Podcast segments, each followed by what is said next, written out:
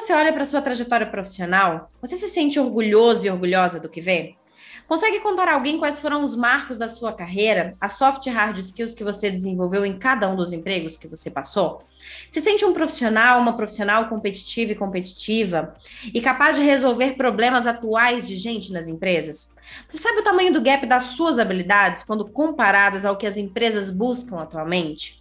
Essas e outras perguntas sobre carreira são sempre uma grande dose de angústia. Parar para pensar na carreira nunca foi algo muito comum, e quando fazemos isso, normalmente estamos em uma encruzilhada. Às vezes porque fomos demitidos, porque estamos infelizes, ou talvez porque o salário não tem evoluído como gostaríamos. Apenas em situações como esta, nos questionamos e buscamos movimento. Isso está errado. Você precisa pensar na sua vida profissional de forma consciente e frequente. Isso te coloca à frente de muitos profissionais que carregam o lema: deixa a vida me levar. Nada contra. Porém, se você tem a ambição de deixar um legado, impactar pessoas e crescer profissionalmente, você precisa planejar a sua carreira. Nesse episódio, eu estou aqui para quebrar esta barreira e te ajudar a evoluir conscientemente.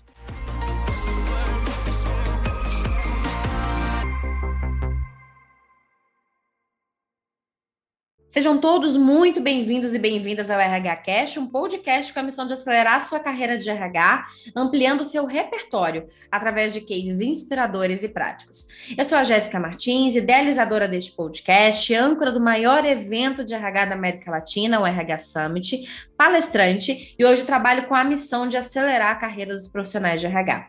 Se você ainda não me segue nas redes sociais, no LinkedIn estou como Jéssica Martins e no Instagram como arroba Jéssica Martins, underline RH underline. Junto comigo nessa missão estão as empresas Vi Benefícios, Companhia de Estágios, Sólides e Único, que se juntaram para apoiar esse movimento e gerar maior transformação no mercado de RH e, consequentemente, das empresas. Você sabe o que é ter uma carreira consciente? Antes de falarmos sobre habilidades do profissional de RH, quero trazer algumas reflexões sobre carreira, que, na minha visão, são ponto-chave para tudo que a gente vai discutir aqui. As pessoas entendem, no geral, que carreira apenas se torna uma pauta importante quando você está mudando de empresa, ou está desempregado ou desempregada. Mas isso é um grande equívoco. A carreira começa quando você inicia a sua jornada pela escolha profissional. Ali você está moldando as bases da sua trajetória e essa construção apenas termina quando você se aposenta. E, em alguns casos, nem nessa fase. Mas a ideia central aqui é dizer que a sua carreira está no seu legado, nas relações que você constrói ou destrói, na forma como você se despede das empresas e das pessoas, na maneira como você se apresenta a cada uma delas, e também em como essas pessoas se lembram de você. Falar de carreira, na minha visão, é falar de evolução constante é falar sobre aprender algo novo com frequência, é sobre dar manutenção no LinkedIn periodicamente, é sobre ampliar sua rede de networking, sobre aumentar o seu repertório de práticas inspiradoras. É sobre revisitar as suas estratégias de crescimento sempre que necessário. É sobre investir em novos conhecimentos. E é sobre desenvolver conscientemente novas skills para crescer, e que no caso é a nossa pauta de hoje. Mas o que tudo isso significa? Qual é a relação da carreira com as habilidades que eu devo desenvolver?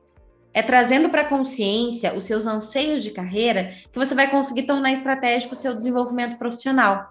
É a partir disso que você vai ser capaz de fazer escolhas durante a sua trajetória que serão base para o seu crescimento. Perguntas como: será que eu devo seguir uma carreira mais generalista ou especialista? Quero me tornar uma liderança ou seguir uma carreira técnica? Essas perguntas e outras desse tipo são facilmente respondidas quando você sabe qual o rumo da sua carreira. Não diferente as habilidades.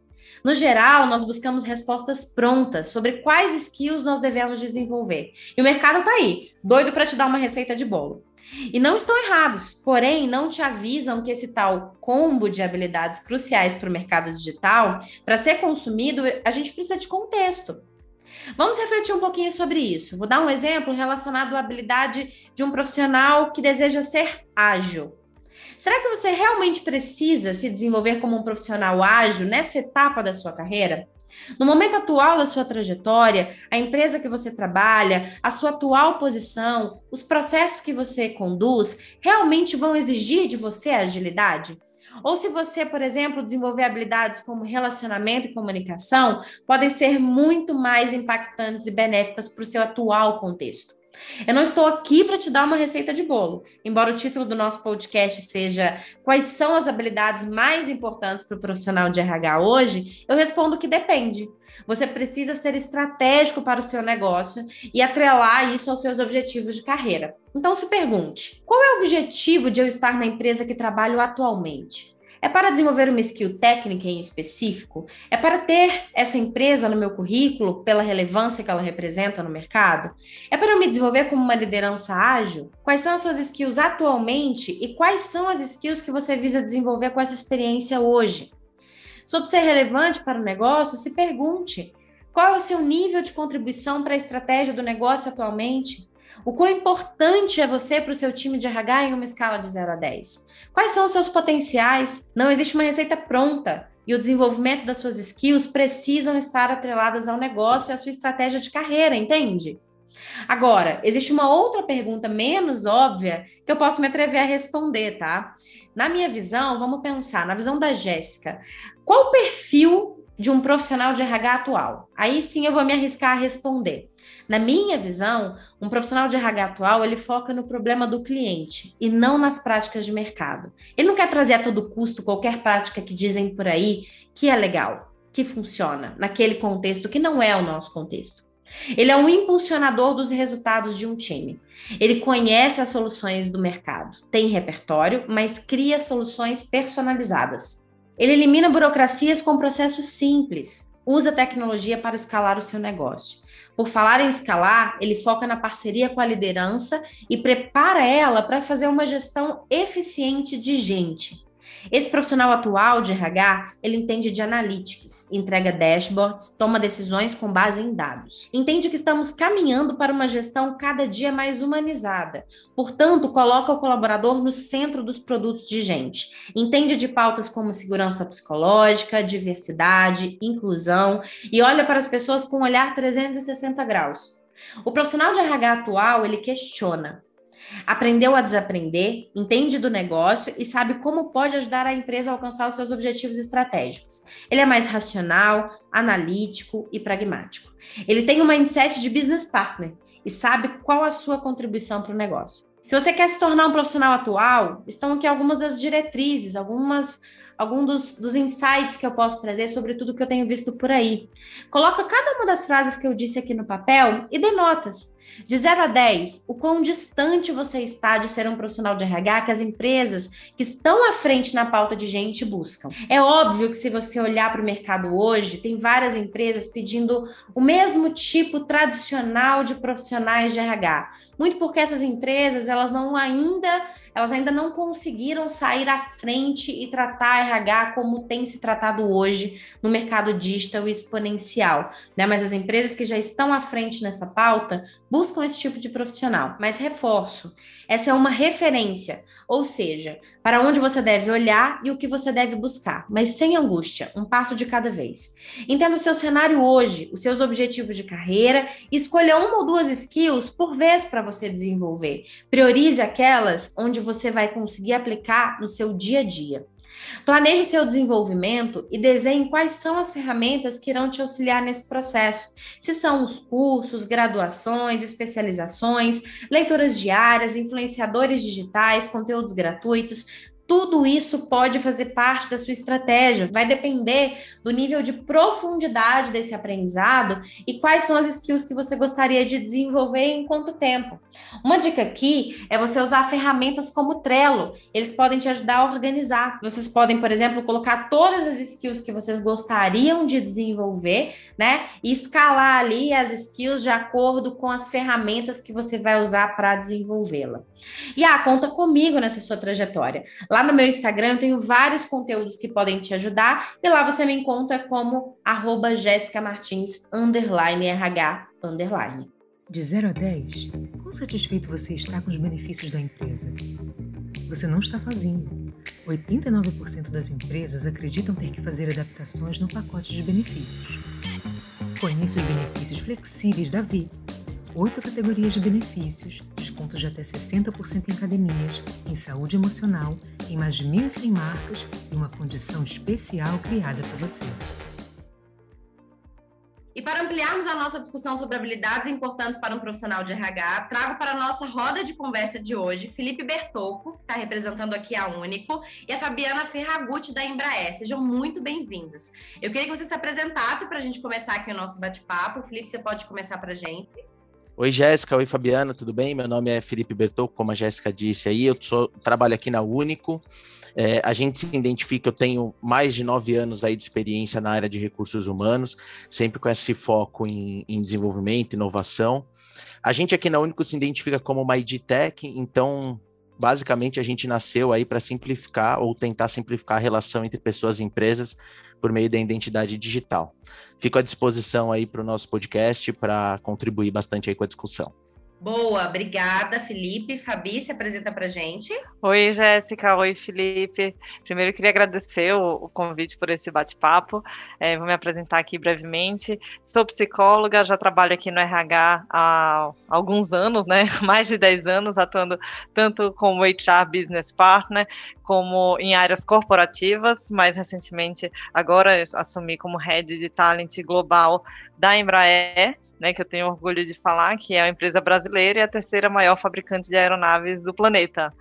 Né, então, estou aqui para trocar um pouquinho de experiência com vocês e super obrigado novamente pelo convite. Vamos, vamos papear. Boa, Fabi, obrigada também pela apresentação. Bom, vamos começar aqui o nosso bate-papo, né, Felipe? Queria que você contasse um pouquinho para a gente da sua visão sobre RH estratégico, né? Quando a gente conversou, é, a gente falou assim: olha, nem sempre nós tivemos condições para sermos estratégicos na mesma proporção que éramos cobrados, né? E aí hoje, então, né, recentemente, é, que a gente tem tido aí é, ferramentas, metodologias, todo um aparato para ajudar o RH a ocupar essa posição. Traz para a gente um pouquinho dessa sua visão. Exatamente, Jéssica. Acho que a gente, a gente bateu um papo legal sobre isso. O, o, RH não tem tanto tempo assim que eu acredito que tanto as empresas de tecnologia ou até mesmo as próprias corporações em si começaram a olhar para o RH com esse olhar mais e com essa visão mais estratégica, né? Entendendo que o RH também poderia ajudar e contribuir muito para que o negócio crescesse, né? Então, eu acredito que por muito tempo a gente ficou preso aí a tarefas muito operacionais e burocráticas, então o mundo do RH, é, departamento pessoal, operações, ele sempre ficou muito voltado a essa questão operacional e burocrática, e por isso eu acho que com o tempo foram surgindo algumas ferramentas e o gestor de RH e os executivos de RH passaram a poder buscar essas ferramentas, né? Que permitem basicamente, eu acho que eliminar a burocracia e focar no que realmente importa, que são as pessoas, porque muitas vezes a gente olha o RH às vezes muito como uma operação, uma máquina, né, de fazer coisas e na verdade não é isso, né? Hoje o olhar do RH está muito mais voltado às pessoas, a cuidar das pessoas, principalmente aí esse start já vem de algum tempo, mas eu acredito que esse último ano aí de 2020 trouxe essa realidade muito à tona para gente, é, onde a gente começou a olhar mais para as pessoas, né, e se dedicar mais a isso. Mas para a gente fazer isso, a gente precisa ter tempo, né, tempo e disponibilidade. E acho que isso, algumas, de algum tempo para cá, algumas empresas se dedicaram basicamente a melhorar um pouco é, essa estrutura do RH e essa e a tecnologia e a inovação realmente dentro do RH, permitindo com que os RHs fossem menos burocráticos, menos operacionais e muito mais estratégicos, que eu acho que é isso, esse é muito da nossa visão que a gente tem aqui na Única, é muito do que a gente faz e que a gente tenta fazer para tentar colaborar com, com os RHs, com os nossos parceiros, sempre ficando com a burocracia, ficando com a parte operacional do nosso lado e deixando com que eles desenvolvam e sejam cada vez mais estratégicos, ajudando o negócio aí a se desenvolver e a crescer.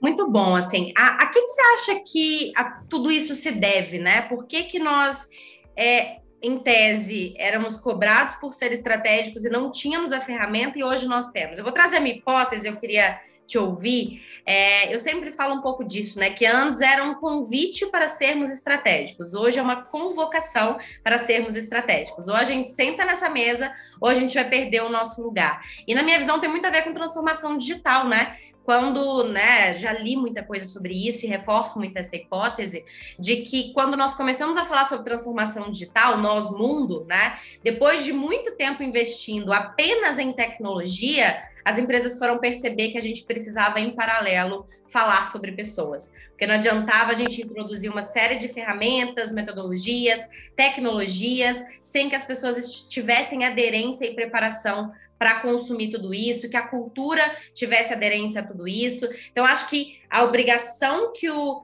que o mercado trouxe para todas as empresas em se transformar digitalmente e a descoberta de que transformação digital começa em pessoas fez com que tudo, todas essas ferramentas e, e tecnologias aparecessem para ajudar o RH. Você acha que é um pouco de, desse caminho? Eu, eu concordo assim 100% com você. Eu acredito que é, o RH em si, né, ele vem, ele vem passando por uma transforma, transformação digital de uns 5, 6 anos para cá. Eu vejo muito mais é, empresas de tecnologia né, surgindo para tentar apoiar nesse movimento. Mas eu acho que é, ele acelerou de fato quando as grandes corporações e, e, as pequenas também perceberam que, no final das contas, somos todos pessoas, né? Então, eu acho que tem muita coisa que a gente consegue automatizar, que as, as máquinas conseguem fazer, mas no final das contas, as empresas se resumem às pessoas, né? Na sua grande maioria, são as pessoas que executam, são as pessoas que fazem acontecer, são as pessoas que atendem o cliente.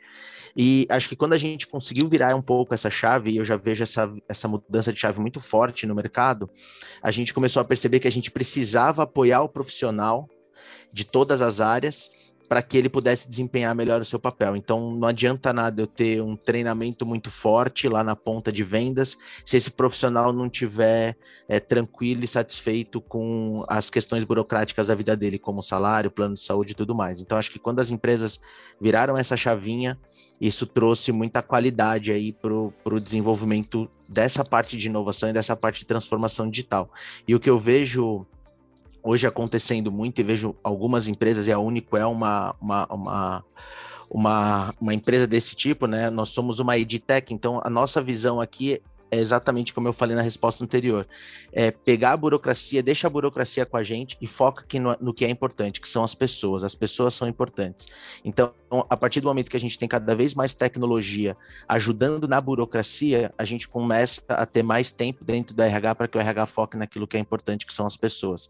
Então, eu acho que essa transformação digital ela está mais fácil agora porque as empresas de tecnologia também perceberam isso, que o RH, quando ele percebe que ele está sendo ajudado, que ele vai ser menos burocrático, menos operacional, ele compra essa ideia de maneira mais fácil e mais rápida, o que faz com que ele se transforme também de maneira mais ágil aí, num RH mais estratégico. Muito bom, Felipe, faz sentido. Fabi, você quer contribuir com a fala dele? Sim, eu só queria fazer um, um gancho aqui que o Felipe falou, super, super legal o ponto que ele trouxe e sem dúvida, eu acho que quando o, o RH começou a entregar valor para a organização, para além do que ele é solicitado, é, quando eu falo entregar valor, é, não estou falando do, do, ok, eu tenho que contratar as pessoas para rodar o business, mas assim, como contratar, como fazer de uma forma mais eficiente, com um custo menor, de forma mais assertiva. Quando eu começo a mostrar, é, é, o, trazer um valor agregado da atividade de RH, eu começo a sentar na mesa. E aí, quando eu sento na mesa para discutir o business, eu e aí, falando um pouquinho do, do que vocês dois trouxeram, como exemplo do, do boom das HR Techs, é, o RH deixou de, de ter uma postura reativa para com, com as demandas e passou a ser o impulsionador, inclusive, da transformação digital dentro das organizações. Né? Então, não tem como a gente não. Acho que assim, foi a grande virada de chave do RH foi quando a gente começou a impulsionar a transformação digital por, através da transformação digital dos nossos próprios processos. Muito bom, Fabi. E a gente está falando aqui, pessoal, de RH estratégico, muito entendendo, né? Inclusive, a gente tem aqui é, uma formação que é o Digital Skills, e a gente fala muito sobre o estratégico ser transversal no RH. Então, falar sobre estratégia precisa fazer parte de toda a jornada de produto do RH. Então, não é uma pauta, por exemplo, para ser discutida pelo seu executivo ou pela sua executiva de RH. É para ser discutida de ponta a ponta. Seja você um estagiário, uma estagiária de RH, ou seja, você é uma executiva ou um executivo de RH. Ser estratégico não quer dizer que você tem que ter intervenções, né, às vezes de, né, complexas dentro do negócio, junto com o time executivo da empresa. Quer dizer que você tem um racional sobre o que se espera de você, sobre o que se espera da sua área, sobre o que se espera do produto que você está cuidando ali e que ele faz sentido para a estratégia. Ah, mas a empresa ela não abre para gente, né? Qualquer estratégia, não, a gente não é envolvido. Ixi, tem N reclamações nesse sentido e tem N respostas que eu poderia dar aqui. Pode até ser pauta para um outro podcast, mas enfim, tem jeito, cada um com seu nível nível de dor, de dificuldade de comunicação, mas a gente consegue sim é, ser estratégico. Fabi, vamos conversar um pouquinho é, sobre uma dúvida que normalmente as pessoas me perguntam em todos os canais, né? Sobre quando, quando eu falo aí de carreira de, de profissional de RH.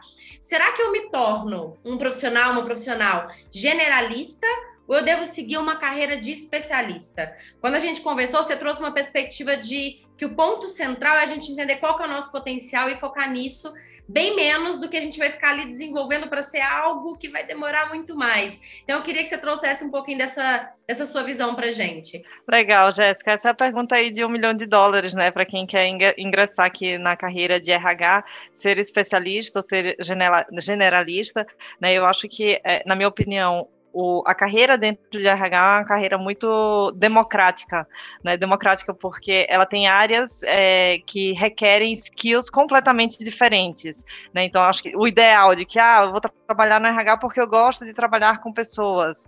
Então para trabalhar no RH necessariamente eu preciso gostar de trabalhar com pessoas. Não necessariamente, né? Se a gente for, eu posso passar aqui rapidamente por uma série de subsistemas de áreas. Eu tenho um recrutamento e seleção, eu tenho a parte de do HR Business Partner que é o atendimento, é o estar tá lá na ponta. Eu posso pensar na parte de desenvolvimento, a parte de benefícios. E aí, ah, mas eu tenho um, um perfil mais introspectivo, analítico, não combina com RH. A gente vai trabalhar na parte de remuneração, ou vai trabalhar na área de People Analytics. Então, eu acho que é uma das áreas mais democráticas em termos de, de skills que a gente consegue absorver. Né? Não tem, um, não tem um, um, profissional que você fala, nossa, essa pessoa não tem perfil para trabalhar no RH. Acho difícil. em algum lugar a gente consegue encaixar. Mas o que eu, o que eu conversei muito com você na nossa prévia e que eu acredito muito é a gente entender qual é o nosso potencial, né? Entender qual é a minha fortaleza. E aí eu investir cada vez mais na minha fortaleza, né? Eu parto muito do princípio de, de, de que eu investi naquilo que eu já sou bom, que eu já tenho facilidade, que eu tenho uma predisposição natural para fazer, eu tenho chances muito maiores de ser excepcional naquilo, do que estar trabalhando no oposto, no gap. Né? Então, acho que o gap, é, eu ouvi esses dias, achei bem interessante uma, uma fala que assim, os gaps são como se fossem furos no casco de um, de um, de um barco. Você só tem que fechar esses furos para o barco não afundar. Agora, seus pontos fortes é a vela do barco, é que vai te levar para o seu destino. Né? Então, foca aí no direcionamento dessa vela e só fecha aqui o, o, os buracos para o barco não afundar. Para não né? te então, atrapalhar, né? Então, gostei bastante dessa visão. Então, você vai tapar os seus gaps para que eles não te atrapalhem. Né? E não para que eles sejam um novo potencial, porque a curva de desenvolvimento é muito maior, né? Né? Eu não sou muito fã de futebol, mas assim, eu sei que o Messi é um, um, jogador excepcional e ele é canhoto. Né? E ele fala assim: se ele tivesse lá quando ele estava no time de base do Barcelona, o técnico dele tivesse olhado para ele e falar: Nossa, Messi, você já, já chuta tão bem com, com a perna esquerda, vamos treinar a sua direita agora? Muito provavelmente ele hoje seria um jogador mediano. Né? Então, ao contrário, falou: puxa, você chuta tão bem com a perna esquerda, então vamos, vamos treinar mais essa perna esquerda aí, para ser excepcional. Né? Então, eu acho que é nesse ponto o, o, a questão de você se conhecer, de você se entender o que é que te faz feliz, o que é que te dá prazer em, em atuar e focar nisso aqui e se desenvolver com, é, cada vez mais. Né? Eu acho que não existe uma hierarquia de atividades aqui da área especialista é mais glamurosa do que a área é, é, de atendimento, por exemplo, generalista, ou vice-versa, ou a, a liderança. Enfim, acho que cada um tem o seu glamour. E o importante é você entender é, o que é que você se identifica. E tudo bem também conhecer, né? Porque às vezes a gente fala assim, a gente é tão cobrado de ter um autoconhecimento, só que, nossa, eu não, não sei porque eu não conheço. Então vai buscar o conhecimento, né? Então experimenta, acho que é super legal você transitar entre as áreas para você pelo menos identificar o que é que você não quer. e aí, dentro das, do, do, do, que sobra, do, do, que você, das possibilidades que você quer, você começar a experimentar e focar aí no que você acha que você é bom. Fabi, eu quero aproveitar para dar um depoimento pessoal, porque a minha carreira ela foi basicamente pautada é, em ser generalista, né? Primeiro porque foram as oportunidades que vieram ao longo da minha trajetória, né? Então, desde lá do, do meu primeiro estágio, logo que eu entrei na faculdade, então era sempre uma oportunidade ou de ser ali um estagiário da área de business partner, ou era, por exemplo, é, de uma empresa pequenininha, consultoria, então atuava com tudo. Então, querendo ou não, eu comecei tendo ali um contato com áreas, é, com, com um formato mais generalista, né? Sempre cuidando de tudo. E aí, quando eu fui vendo ali as possibilidades do especialista, eu fui identificando que eu não me não não dava muito certo em áreas muito específicas, porque eu gosto de saber de tudo, eu gosto de entender de tudo, e eu não gosto de ter um nível de profundidade muito grande em determinada especialidade. Eu não gosto de ficar fazendo a mesma coisa o tempo inteiro, a mesma pauta, o mesmo assunto, né? Então, às vezes que eu tentei ser especialista, eu não me dei bem, né? Por isso que hoje, por exemplo, em todos os conteúdos que eu faço, eu consigo trocar com qualquer palestrante de ponta a ponta, porque eu sei de tudo. Mas se você quiser bater um papo de remuneração comigo profundo, eu não vou conseguir, porque eu não atuei especificamente com profundidade, porque eu não quis. Eu era sempre aquela pessoa que gerava os insights com base na visão do todo, e eu era preciosa por isso. Mas não sou uma, uma especialista que se daria super bem, né? Porque eu não tenho nem a paciência né, de ficar ali profundamente num, num tema só, estudando uma coisa só, especializando uma coisa só, tratando um assunto só, mas eu fui uma boa generalista, eu gosto muito disso. E, em algum momento da minha trajetória, eu identifiquei e troquei, foquei. Falei, não, eu vou ser só generalista. Acho que tem um pouco a ver com isso, né? Assim, identificando os potenciais, no que, que você é boa, no que, que você não é, e tomar uma decisão, né? Não, sem dúvida. E eu acho que tem um outro ponto, é engraçado, né, é, Jéssica, você estava falando um pouquinho da sua trajetória de carreira, eu estava me lembrando da minha, que o, a minha trajetória também foi muito similar à sua. Eu comecei como uma atuação generalista, né, primeiro em empresas menores, então geralmente as empresas menores você tem uma atuação generalista, porque você não tem as áreas tão, tão, tão é, departamentalizadas, né, as áreas de RH, então você faz de tudo, você chuta a cabeceira, faz o gol, volta para a defesa, você faz absolutamente tudo, né, então o início da minha carreira foi aí, depois como HR Business Partner. E aí eu comecei a identificar um skill, quer dizer, é, eu comecei a minha gestão, a área, falar, putz, a Fabi gosta muito de tocar projetos. Putz, a Fabi, ela gosta de aprofundar na, na, na, na construção de processos. Ela gosta de mergulhar aqui em determinados assuntos vamos fazer essa mudança, vamos fazer essa, essa transição. E foi quando eu fiz assim, há três anos atrás, essa, esse movimento da área de atendimento, né? Eu era HR Business, Business Partner e vim para a área de talent na área corporativa. Mas um ponto que eu acho que é super, super importante, super relevante a gente é, não deixar de falar aqui, que é o protagonismo de carreira. Né? Então, assim, é, geralmente no início das, das suas oportunidades, você vai seguir por aquilo que surge como oportunidade mas isso tem um prazo de validade. Acho que assim, você tem que tomar a, a rédea da sua, da sua carreira em algum momento. Então, assim, para iniciar na, na carreira, ter a primeira oportunidade dentro da organização, sim, mas, gente, não espera. Ah, não sei, nunca surgiu uma oportunidade para eu ir para outra área. Gente, cria a oportunidade, fala que você quer essa oportunidade, busca, planta, não precisa ser um movimento de, de cadeira, pode ser um trabalhar um projeto pontual, um part-time, um, sei lá. Existe uma infinidade aqui de, de possibilidades de você experimentar é, uma atuação diferente mas assim, não espera que isso venha da. Não existe mais esse, essa trilha de carreira que a companhia vai lhe entregar, pronto. Não existe.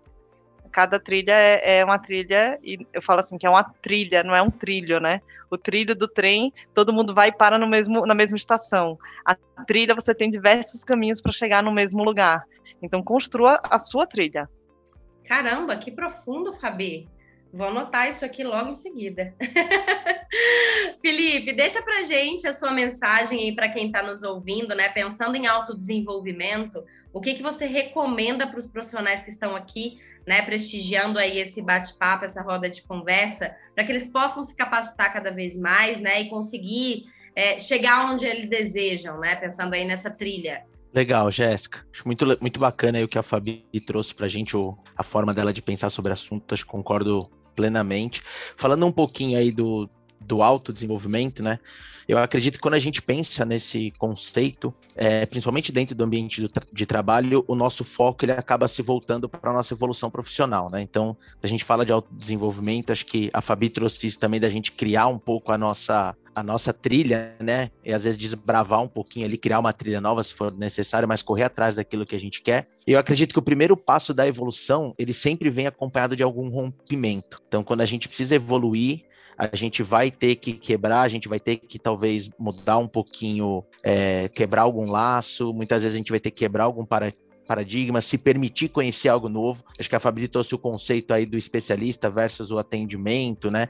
Ah, o BP, o business partner versus a, a área especialista ali dentro do RH. Eu acho que é o que ela falou, acho que todas as skills hoje são valorizadas dentro do RH, porque o RH tem hoje áreas muito abrangentes que conseguem é, acolher né, qualquer skill no mercado. Então, eu acho que quando a gente está olhando aí para esse lado do, do, do autodesenvolvimento, a gente, a pessoa se decidiu, poxa, quero me desenvolver. Acho que tem a questão da quebra dos paradigmas, dos laços que eu falei. Eu acho que um outro ponto muito importante é que a pessoa precisa estar disposta e principalmente precisa estar disponível. Então, acho que esse é um ponto importante. A Fabi trouxe um pouquinho disso também, disponível para aprender e para se desenvolver, porque o autodesenvolvimento, às vezes a gente pensa que muito, ah, eu vou me inscrever num curso ali, vou me desenvolver. Acho que tudo é baseado nisso. E muitas vezes não é. Muitas vezes você precisa estar disposto, porque o autodesenvolvimento ele pode vir em vários locais, não só num curso, ele pode vir num networking, numa conversa de elevador que você tem a oportunidade de conversar com um diretor, com um gerente de outra área e aprender alguma coisa nova ali, ou até mesmo com,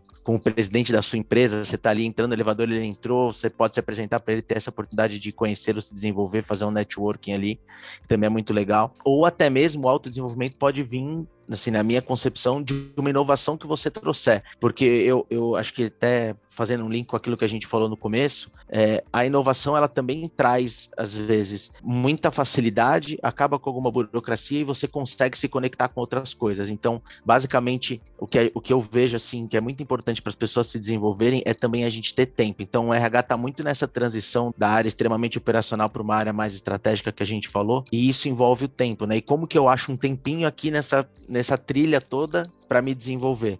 Então é importante que eu tenha tempo. E acho que a inovação pode ajudar as pessoas nisso, os RHs nisso, né? Eu inovo uma área, eu consigo ganhar tempo ali, então aquele tempo do meu analista, ele vai conseguir desenvolver, criar coisas novas, aprender coisas novas com outras áreas, com outras, é, desenvolver outras skills, né? Tampar os buracos ali do seu barco, é, fomentar um pouco mais a sua vela ali para ele ir mais longe naquelas, naquelas coisas que ele já é bom. Então acho que está tudo muito interligado, mas a princípio parte muito do que a Fabi falou, da disponibilidade, da vontade da, da pessoa, dela criar muito ali, é, ver aquela bola pingando ali que ninguém chuta, falando, peraí que eu vou ali chutar ela e dali surge uma oportunidade para uma coisa, para outra. Então acho que o autodesenvolvimento tem muito a ver com isso. E acho que de alguma forma a tecnologia e a inovação também pode ajudar nessa, nesse caminho todo. Muito bom, Felipe. Fabi, deixa pra gente também aí a os seus insights sobre autodesenvolvimento. Ah, legal, é, Jéssica. O, o, tava ouvindo aqui o, o, Felipe falando e só vinha uma, uma, coisa aqui na minha cabeça que eu falei, gente, é, é meio clichê, mas a gente sempre tem que falar, né? É, pensar em desenvolvimento é pensar no 70, 20, 10. Né? A gente, às vezes, atrela o, o, o desenvolvimento com o curso, com o treinamento. Isso é 10% do nosso aprendizado. Né? 20% eu aprendo com o outro, aprendo com, como o Felipe falou, é na conversa de elevador com alguém de outra área, é no bate-papo, é numa troca de um projeto, e 70% é na prática. Né? Então, assim, é na atuação. E, e é, é assim, um, hoje, se a gente for pensar numa das skills mais valorizadas dos últimos tempos, é a agilidade de aprendizagem, né? Porque, assim, com certeza, eu me formei, sei lá, acho que tem, vou nem contar a quantidade de tempo que eu me formei, mas certamente muito do que eu aprendi na minha, na minha formação já está obsoleto. E o que eu estou aprendendo hoje, talvez vai estar obsoleto daqui a dois ou três anos, ou até menos, né? Até daqui a seis meses, quem sabe, né? Então, assim, não, não é o conhecimento que eu que eu aprendo, que eu absorvo, que é o, o relevante relevante. Relevante é como eu consigo utilizar as experiências que eu, vive, que eu vivenciei, com o conteúdo que eu utilizei naquele momento, como é que eu aplico em uma no, nova realidade, numa nova situação. Né? Isso que a gente traz assim, da agilidade da aprendizagem, como é que eu, que eu tenho essa agilidade de, de transformar o que eu entendi e não é o plug and play, né? É o adaptar para uma nova situação. E a gente é, às vezes não percebe que a todo momento a gente está aprendendo, né? Então quem nunca colocou, me fala aqui, quem nunca colocou aqui fórmula do Excel, como calcular, não sei o que, Excel e Plau aparece e eu encontrei aqui no Google ou no YouTube, sei lá, ou até ouvindo esse podcast, né? A gente acha que é um passatempo e não quer dizer que é porque é um passatempo que não é é um aprendizado. É também, né? Por, por que, que o aprendizado tem que ser chato? Por que, que tem que ser um horário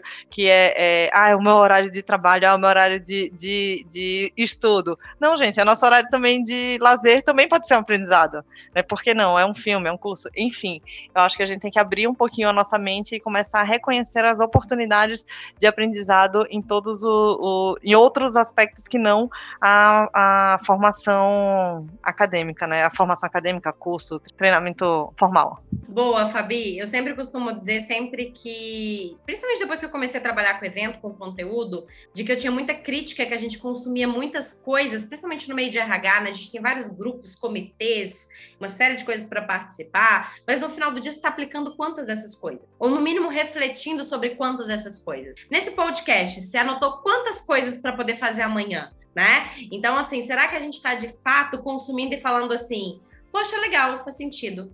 Ou será que eu tô falando assim, poxa, faz legal, é legal, faz sentido. Deixa eu pegar uma coisa aqui que a Fabi falou, uma coisa que o Felipe falou, uma coisa que a Jéssica falou e eu vou fazer amanhã. Uma coisa simples, né? É, enfim, qualquer coisinha básica que dá pra gente fazer já é colocar em prática, né, Fabi? Sim, oh, Jéssica, agora você me trouxe isso, eu lembrei de uma fala, de um podcast que eu gravei com o Conrado Schlohauer, que ele falou assim, o aprendizado não é quando você coloca para dentro, você aprende quando você materializa o conhecimento.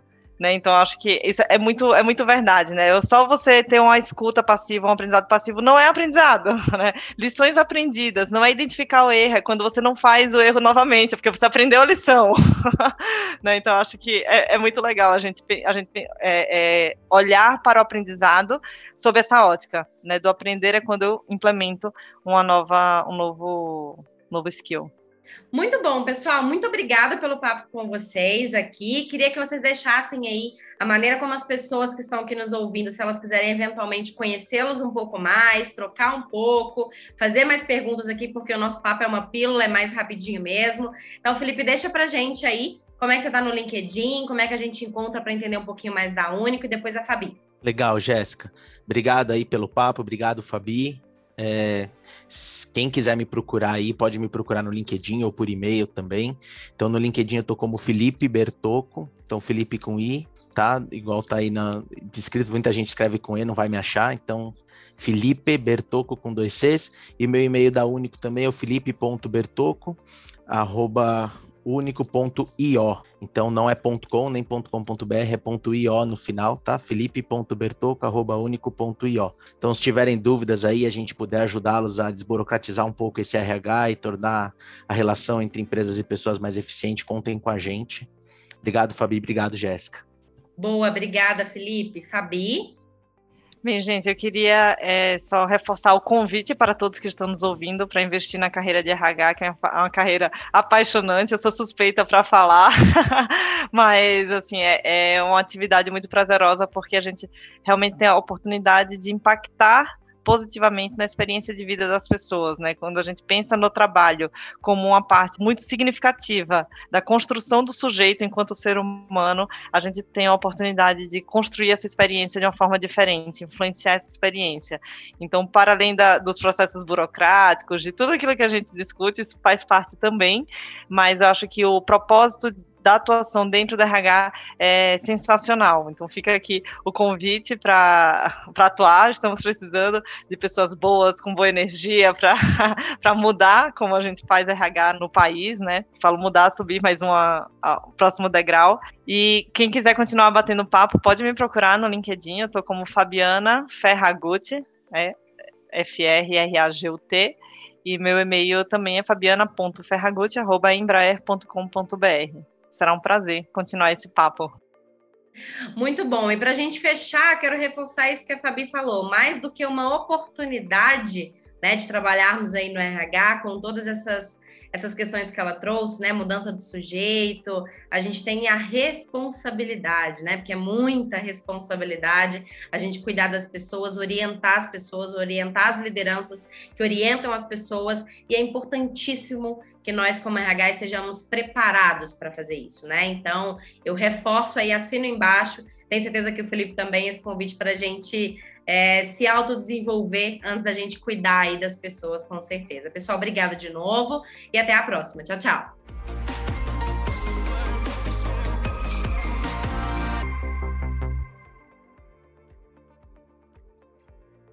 RH Real de hoje, nós vamos responder a seguinte pergunta que nos enviaram aqui na página do RH Cast. Se você não enviou a sua pergunta ainda, uma oportunidade de você clicar na, no link que está aqui na descrição desse episódio para participar e trazer aí as suas dúvidas e contribuições para o podcast. Bom, a pergunta que chegou para a gente aqui foi: Estou estudando psicologia e pretendo atuar com RH. Sei que é uma trajetória muito parecida com a sua. Qual a sua percepção sobre isso? Bom, se você quer saber a minha percepção sobre é, fazer psicologia para atuar em RH, eu sou suspeita. Como você disse, de fato, parece bastante aí com a minha trajetória. Eu entrei na graduação de psicologia já focando em RH, né? Porque eu tive uma experiência antes ali, eu era recepcionista de uma empresa de recrutamento e eu via todo aquele movimento de contratações e achava aquilo máximo, né? E aí eu pesquisei bastante sobre RH na época e psicologia foi uma das minhas escolhas para conseguir entrar dentro dessa área. É, então, desde o início eu foquei bastante, né, a, os meus estágios é, da graduação em organizacional, né? É, porém, de modo geral, as universidades não nos preparam para os desafios da área de RH, né? Algumas, é, é, algumas universidades eu sei que chega em determinado período você consegue escolher, né? Se você vai mais para para clínica ou se você vai mais para organizacional e acaba que as matérias vão conduzindo você é, para esse caminho que você escolher. Mas ainda assim, né, a gente sabe que tudo que a gente aprende na faculdade ainda está muito distante dos desafios do dia a dia da empresa. Eu acho que psicologia um curso para qualquer área, porque quando a gente fala de ser humano, entender a mente humana é algo muito especial para se trazer como conhecimento e nos ajuda muito assim na área de gente, sabe? É, porém, eu vejo muita gente, como foi o meu caso durante os 12 anos que eu atuei em RH, é, a psicologia ela tira muito a nossa sensibilidade analítica sobre o aspecto de exatas, numérica, né? E, e nos deixa, nos leva muito para o lado humano, em excesso até, né? Até mesmo porque, a, a, na minha percepção, a grade de psicologia ela vai muito para a área de clínica, né? E aí a gente chega muito romantizado nas organizações. Eu me lembro de uma gestora falar comigo, né, sem, sem trazer aqui o que é certo e errado, não existe certo e errado, mas me lembro, essa pergunta me lembrou um pouquinho isso, que teve uma época, logo no meu primeiro, dos meus primeiros estágios, eu era muito assim em prol do colaborador, do candidato e de né, ser contra certas coisas que aconteciam nas empresas e sempre querer brigar pelo salário maior e tudo mais. E ela falava comigo, falava, Jéssica, você não fez, você não é uma assistente social, você é uma profissional de negócio, né? E que está trabalhando na área de RH. A psicologia, ela era psicóloga também. A psicologia nos ajuda em N coisas, nos deixa à frente em N aspectos, porém, você precisa entender que você está aqui também representando o negócio e tem, é, e tem o meio termo disso aí, né? Vai saber qual que é, onde está essa linha fina que, né, entre ser muito humano e ser mais racional, né? Então, acho que para quem faz psicologia hoje, quer atuar em RH, talvez eu recomende esse olhar um pouco mais crítico sobre essa jornada, né? É, a gente sabe que tem N questões que a gente aprende na faculdade de psicologia, que se a gente for aplicar em 100% o tempo inteiro, não vai nos trazer o pragmatismo, vamos colocar assim, que muitas vezes as empresas exigem da gente. Então, tem um, um meio do caminho aí que é uma linha muito fina que a gente precisa cuidar. Então, acho que, principalmente quem faz psicologia, precisa em paralelo, e que quer atuar com RH, precisa em paralelo se capacitar o tempo inteiro em assuntos relacionados à empresa, ao organizacional, ao negócio, porque a faculdade realmente não nos prepara nesse sentido, né?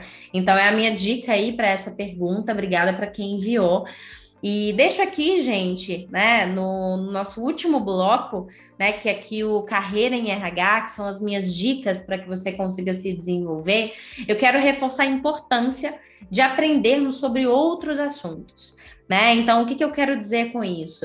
Procure seguir influenciadores de marketing, tecnologia, conteúdo, para que eles possam te inspirar em práticas de gente. Assine aquelas, aquelas news, sabe? Aquelas notícias de outras áreas né? Inclusive dessas áreas mesmo, assim. Então, vamos tentando trazer a, a, as questões técnicas de outras áreas para nos ajudar a ter uma criticidade maior sobre o que a gente faz e trazer soluções originais, personalizadas e criativas para o nosso cliente, né? É, uma outra dica que eu dou também é dar uma olhadinha sempre no site da, da Harvard Business Review, né, e do Gartner também, que tem muitas pesquisas, e, e, é uma excelente forma da gente praticar uma leitura fora da caixa semanal. Toda semana eu dou um pulinho lá para ver o que eles estão falando sobre digital, sobre tecnologia, eles falam muito de gente também, muito de pessoas, então acho que pode ser uma contribuição legal vocês abrirem lá o site da Harvard Business Review e do Gartner,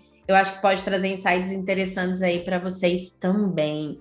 Pessoal, chegamos ao final do nosso podcast, o RH Cast, que é um podcast com a missão de acelerar a sua carreira em RH. Eu estou com você aqui nessa jornada, nunca se esqueça disso. E toda semana nós estaremos juntos e juntas aqui em um novo episódio. Esse é o seu momento, momento de cuidar da sua carreira. Espero que você tenha aproveitado, feito muitas anotações. E mais do que aprender e fazer anotações, é escolher uma, duas práticas que você vai aplicar nessa semana, né? Não deixe de aplicar o seu conhecimento, de compartilhar esse conteúdo, né, que você aprendeu aqui também. Aproveito para agradecer novamente aos apoiadores desse projeto pois sem eles nada disso seria possível. Companhia de estágios, Vi Benefícios, Solids Tecnologia e Único são empresas que eu recomendo de olhos fechados e que com certeza podem ajudar você na transformação do seu RH. No mais, um grande abraço, uma boa semana e até semana que vem.